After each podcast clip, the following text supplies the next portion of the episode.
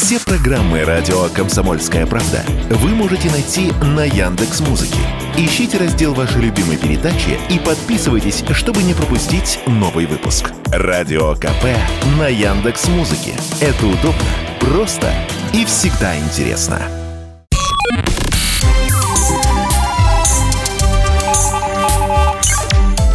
Передача данных. Здравствуйте, друзья! В эфире передача данных у микрофона Мария Баченина. А в гостях у меня сегодня советник генерального директора Русатом инфраструктурные решения Алексей Голубев. Алексей Викторович, знаете, а, есть такое выражение – ну, я помню его в советские времена в школах учителя любили говорить, какие умные все стали. Сегодня хочу с вами поговорить о том, какими умными стали города в России и что это дает нам, жителям этих городов. Скажите, пожалуйста, вот э, если есть задумка оцифровать вот эту отрасль или другую, откуда возникает, в принципе, идея та или иная для умного города? Ну, знаете, всегда э, есть среди людей Э, такие изобретательные, неспокойные и неуспокоенные, которые все время хотят попробовать что-то новое, а, либо для того, чтобы было круче, чем раньше, либо для того, чтобы было быстрее, либо для того, чтобы было дешевле, либо чтобы денег заработать либо просто не нравится то, как это сейчас выглядит. Поэтому на самом деле самые главные драйверы изменений – это вот мы с вами, а, когда нам вот что-то вот то, то, как сегодня, оно совсем нас не устраивает. Понятно. То есть это запрос жителя. Вот именно эта идея э, и является, да? Не обязательно запрос жителя. Это может быть, э, ну, за рубежом есть выражение, там, найти боль на рынке, да, то есть имеется в виду, что если вот это плохо, да, и ты знаешь, как это сделать хорошо, то ты точно будешь молодец, там, ну, не знаю, денег заработаешь, и тебя там будут, э, как Стива Джобса, значит, превозносить. То есть э, здесь идет именно от э, людей, от носителей смыслов. Если ум человека измеряется в IQ, то в чем измеряется тогда ум города? Хороший вопрос. На него нельзя ответить в целом э, за весь мир, что называется. Да? В нашей стране ну, методику определения умности городов строит Министерство строительства ЖКХ. Строит Министерство строительства, тавтология. Но, тем не менее, они являются методологами, они разрабатывают рекомендации, что относить к умности города, что не относить к умности города. Ну а если говорить в мире, то аналогично есть международные организации, в том числе и в контуре Организации Объединенных Наций, которые занимаются такими же проблемами и э, определяют критерии отнесения городов к умности или не очень умности. Вот так. То есть они еще и любят э, классифицировать, получается, умный, нормальный, ну так себе, никого не хотим обидеть. Да, но дело в том, что все города в мире борются за жителями. Э, и поэтому вот этот вот критерий умности, он на самом деле для многих является таким, скажем, триггером да, или признаком того, что точно нужно сюда ехать. Пляж – это хорошо, море – хорошо, но, вообще-то говоря, наша жизнь состоит в том числе из работы, да, а работать удобнее в умном городе. Алексей Викторович, вы сказали такую интересную вещь. Действительно ведь э, нас привлекают э, развитые, то есть умные города – а есть какое-то измерение, я не знаю, может быть, опрос, э, мерила. Вот, ну, что больше всего привлекает? Ну, меня, вот, обывателей. Мне очень нравятся э, наши центры МФЦ. Это же ум города, конечно. Мне очень нравится наше метро. Оно стало очень умным. Что больше всего привлекает? Есть ли вот э, такие замеры? Не знаете? Опять же, есть разные системы отсчета, но мне кажется, на таком, на интуитивном уровне мы понимаем, что ну, время нашей жизни, оно, вообще говоря, для нас представляет наибольшую ценность. И мы э, с большим удовольствием потратим свою жизнь не, не на стояние в очереди, а на какое-то э, ну, приятное или полезное занятие.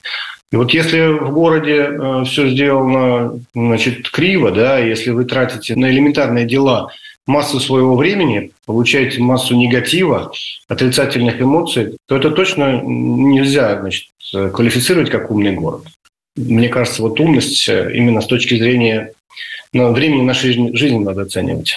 Скажите, пожалуйста, если уже с вашей точки зрения рассуждать, то вот дали вам объект. С чего нужно самого важного начинать цифровизацию городского хозяйства? То есть какая отрасль максимально важна? Вы только что сказали про время, но, возможно, тут совершенно иные пути. То, с чего нужно начинать вот этот алгоритм действий оцифровки города, городского хозяйства. Ну, видите, в городах э, в целом э, во всем мире денег не очень много. Вернее так, их не хватает на вот э, текущие задачи, поэтому города живут так в стесненных обстоятельствах. Поэтому, мне кажется, две основные новации нужны в любом городе. Первое – это установить качественную обратную связь с жителями, чтобы понимать, что их беспокоит, что э, требуется им для того, чтобы в этом городе они хотели жить.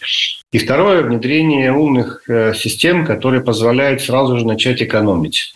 Экономить на затратах на тепло, экономить на затратах на уборку города, экономить на затратах на э, автомобильное движение, чтобы пробки уменьшались.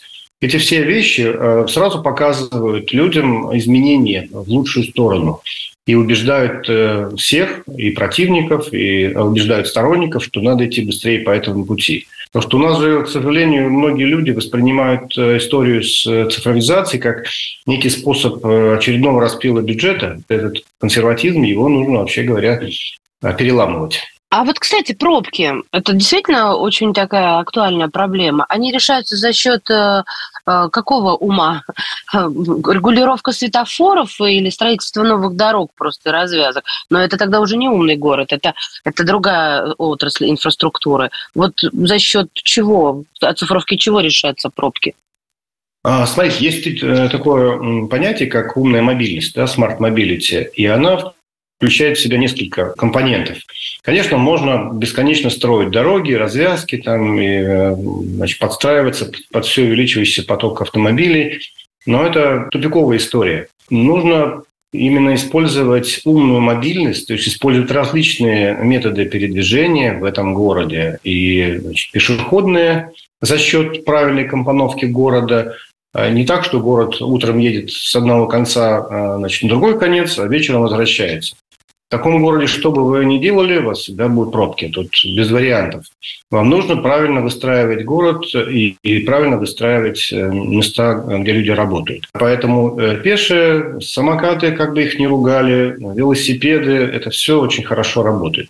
Если же говорить про автомобили, то получается так. У нас если мы не ограничиваем движение на определенных э, широких магистралях, скорость движения, то у нас возникают тромбы, пробки, как в кровеносной системе, на узких местах. И э, нам точно совершенно нужно вот сглаживать эти истории, то есть снижать пропускную способность очень широких магистралей и э, тем самым не давать э, вот, создаваться пробкам в капиллярной системе, в системе э, небольших дорог и улиц.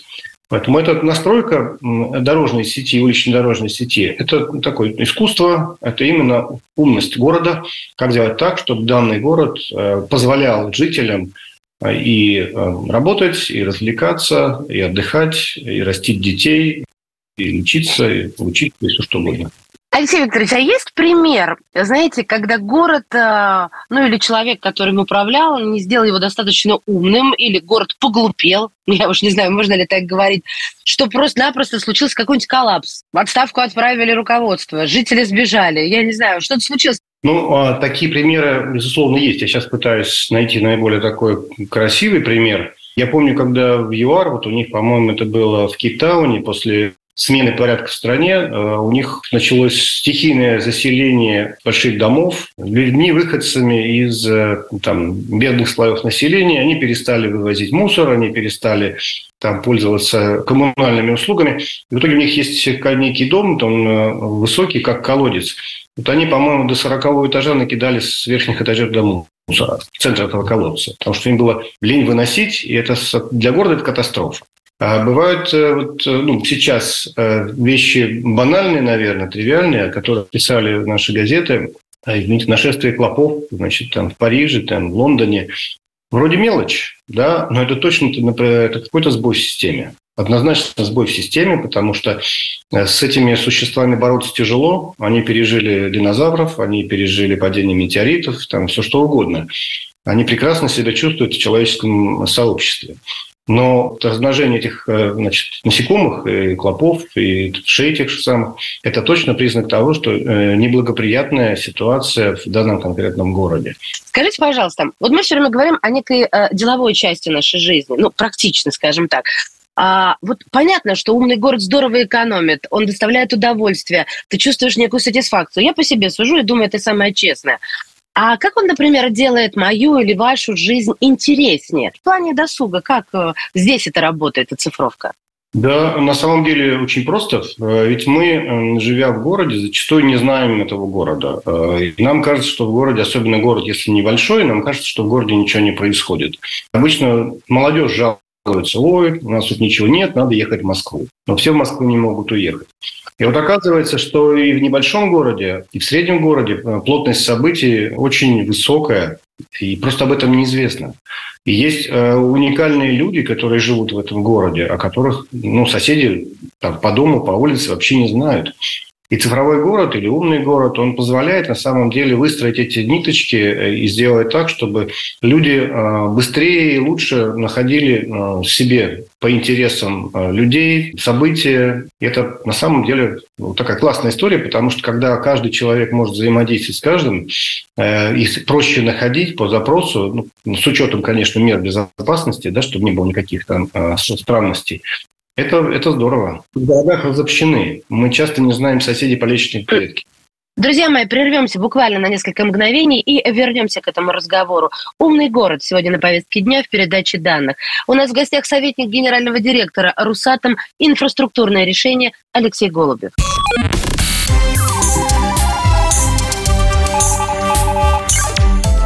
Передача данных. И снова здравствуйте. Это передача данных у микрофона Мария Баченина. Город большого ума. Ну или какие все умные стали. Примерно так я заглавила сегодняшнюю тему. Говорим про умный город вместе с советником генерального директора Русатом инфраструктурные решения Алексей Голубев сегодня в передаче данных. А скажите, пожалуйста, возможно, есть какая-то статистика, а, результаты по тем или иным направлениям, вот после начала работы цифровых сервисов, после того, как город поумнел, как-то как именно изменилась жизнь людей? По тем проектам, которые мы ведем, мы все время отслеживаем результаты внедрения и видим, э, собственно, этим самым мы убеждаем наших потенциальных заказчиков в том, что этот э, продукт или это решение для них точно совершенно принесет пользу.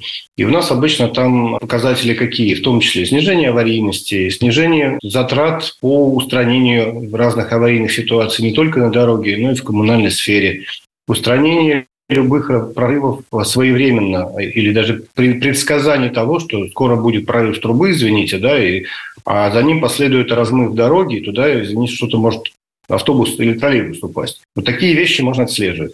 Есть э, истории, э, связанные с экономией времени сотрудников. Есть истории, связанные с экономией людей и сокращением времени ожидания на выполнение того или иного запроса гражданина. Вместо 30 дней вопрос решается в течение дня. Скажите, пожалуйста, а какой город в России самый умный? Ну, очень сложно здесь сказать. По, я бы сказал так. По количеству разнообразных внедренных решений, конечно, Москва лидирует. А, но проблема в том, что в Москве э, эти решения разнородные, между собой плохо общаются. И не так давно Москва объявила тендер, э, довольно такой серьезный, там, по-моему, миллиард рублей, на то, чтобы провести аудит всех внедренных систем да, с целью там, их дальнейшего развития. То есть это говорит о том, что хозяйство создали, но вообще говоря, его поддержание и развитие оно требует э, таких серьезных инвестиций. Если говорить про э, примеры вот, э, там, где мы работали, э, там, мне нравится история с Железноводском, э, курортным город, у которого, э, собственно, есть какая история. В обычное время там своих жителей порядка 30 тысяч, а в курортный период туда приезжают э, из санатории просто воды попить там ну, больше 100 тысяч. То есть они даже сами, э, городские власти, не знали, сколько к ним привозят автобусами с ближайших там мест людей попить воды. И с помощью системы умного города мы э, с ними вместе э, смогли выстроить эту коммуникацию и с теми, кто живет, и с теми, кто приезжает полечиться, и с теми, кто попить водички. И э, на самом деле сразу э, был виден результат. Коллеги из э, администрации Железноводска очень гордятся этим проектом и с удовольствием его показывают и хотят двигаться дальше. Алексей Викторович, что конкретно там поменяли? Там что сделали, я не знаю. Ну, турникеты стали считать, я сейчас с потолка беру, какие-нибудь на вокзале, сколько человек прибыло. А, ну, благодаря этому отчету-то что изменится? Транспорта больше запустят? Понимаете, я не, не улавливаю. Мария, ну, может быть, смешно будет, но У них э, есть бюветы, в которых э, наливается минеральная вода, которую можно приехать попить. И поначалу в пиковые режимы воды не хватало. Воду выпивали. Мне не смешно, что вы. Я прекрасно понимаю, что это то, ради чего мы туда едем. И система, собственно, управления этим процессом, система контроля того, что воды достаточно и соответствует э, количеству посетителей, она позволила эту проблему снять. Понимаете? Супер, я поняла. Можно ли сделать умной всю страну? Тем более такую, как нашу, гигантскую. Ну, можно, конечно. Здесь же вопрос э, состоит из двух частей. Э, первое – это вот эти информационные системы, да, так называемые там метавселенные. Второе – это связь.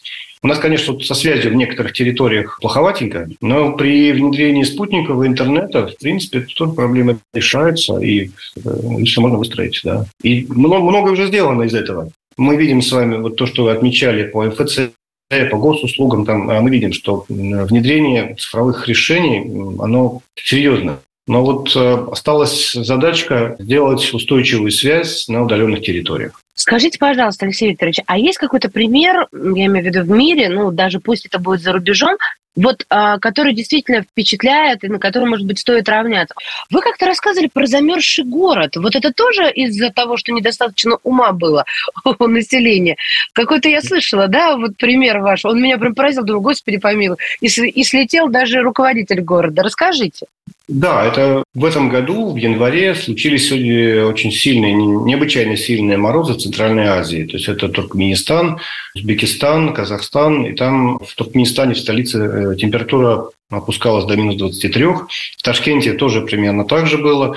И все было бы ничего, они бы пережили бы это нормально, но у них в рамках вот э, не вполне законной градостроительной деятельности были э, сделаны подключения незаконные, ну, построены дома многоэтажные и подключены соответственно, к ресурсоснабжающим организациям, там вода, газ, тепло. И когда случилась вот такая аномальная погода, когда все было хорошо, то как бы всем всего хватало. Когда случились аномальные холода, реально город замерз. И случились у них, соответственно, и смерти людей по этой причине, по переохлаждению. И мэра Хакима Ташкента его просто сняли. Президент его отправил в отставку. А если бы были в достаточной мере внедрены умные системы, которые, во-первых, определяют законность подключения и расходования ресурса, и, второе, реагируют вот на такие аномальные события, как э, холода, затопление, там, не знаю, землетрясение, то в такие моменты, конечно, счет идет времени на минуты, и умность, она позволяет эти вещи э, отслеживать быстрее, реагировать правильнее, мобилизовывать ресурсы. То есть вот снегопады у нас, у нас в Москве, я житель Москвы, так будет честнее всего. Вы тоже житель Москвы. Смотрите, вот у нас есть э, две проблемы. Я не про дураков и дорог. Снегопады, а второе – это когда дождь. Но с дождями мы как-то справляемся. А вот здесь умность Москвы, а, тем более она впереди России всей, она как-то помогает с этими снегопадами? Вот как? Можно мне объяснить на пальцах? У нас э, умность здесь может помогать, с одной стороны, это точное метеопрогнозирование да, и понимание ситуации, сколько снега выпало. Вот второе, это, конечно, управление техникой уборочной так, чтобы э, начинать убирать те магистрали, которые... Мониторинг и диспетчеризация. Правильно расставлять ресурсы для того, чтобы в городе не случалось транспортного коллапса. Ну и на самом деле есть еще же э, организационные меры. В некоторых странах, достаточно развитых, в Соединенных Штатах Америки, в их столице, в Вашингтоне, когда сильный снегопад или такой ледяной дождь, они вообще-то на три дня закрывают госучреждения, и никто не ходит на работу.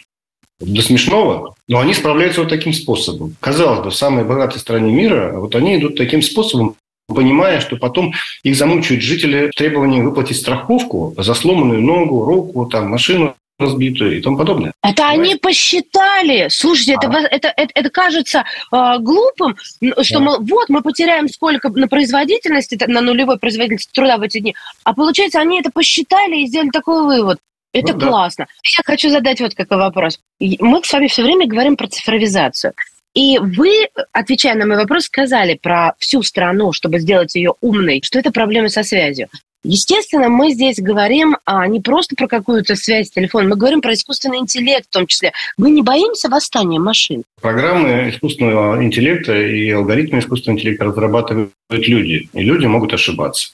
И, соответственно, могут э, закладывать неправильную конструкцию в алгоритм или в программное обеспечение. Примеров, э, когда э, значит, неправильно работающая программа приводила к авариям и там, гибели других людей, когда значит, фактически программа ну, мешала человеку управлять сложным объектом, их достаточно. Поэтому наша задача на самом деле при разработке таких алгоритмов и программ делать э, меры, которые позволяют э, ограничить возможности искусственного интеллекта. Будь то генеративный или нет, но в данном случае, чтобы у него были границы, э, и у вас была волшебная кнопка, которая позволяет вам, значит, да. Рубильник. Взять э, вручное мануальное управление. Вот. Это нужно оставлять. Алексей Викторович, спасибо большое. Знаете, очень здорово воодушевили. А, скажите, пожалуйста, творческие планы у нас что в, э, ближайшем? Может быть, э, скоро водителей совсем не станет и начнется. Я знаю, что ведется работа а, по, вот, в разных, э, так сказать, средах, но по беспилотному управлению автомобилями, чтобы они, чтобы пробок меньше было. А вот для нас, людей, что-то самое близкое, есть какая-то такой анонсик? Чем Росатом занимается ну, сейчас? Ну, на самом деле, вот, вот история с методом вселенными, она, конечно, ну, важная. Когда мы говорим про умный город, очень важно создать социальные связи в этом городе, чтобы действительно мы могли формировать себе вот группы себе подобных. И социальные сети – это все-таки немножко такая ну, ограниченная история. Поэтому я думаю, что в, в рамках э, концепции умного города э, развитие метавселенных, оно, конечно, принесет э, большую пользу, потому что здесь мы можем взаимодействовать с, каждый с каждым по выбору и добиваться ну, новых результатов или новых для себя впечатлений. То есть это на самом деле для цифровизации, для смартизации это очень такое хорошее, хорошее направление. Значит, люди на первом месте, и их общение, коммуникация, что повысит и а, развитие, в принципе, во всех сферах. Тут, э, ну, мы всегда знаем, что связи, они всегда останутся с нами межчеловеческие. Пусть это звучит эгоцентрично, но на самом деле все это мы делаем для себя любимых. Я только за. Спасибо вам огромное, Алексей Викторович. Супер. Я вам, конечно же, желаю да, свершений, богатых идей э, и богатого обеспечения для этих идей, потому что все нужно и время, ресурсы, конечно же, и здоровье. Спасибо вам большое, друзья. Сегодня в передаче данных а, в гостях был советник генерального директора Русатом инфраструктурные решения Алексей Голубев. Спасибо вам большое. Передача данных.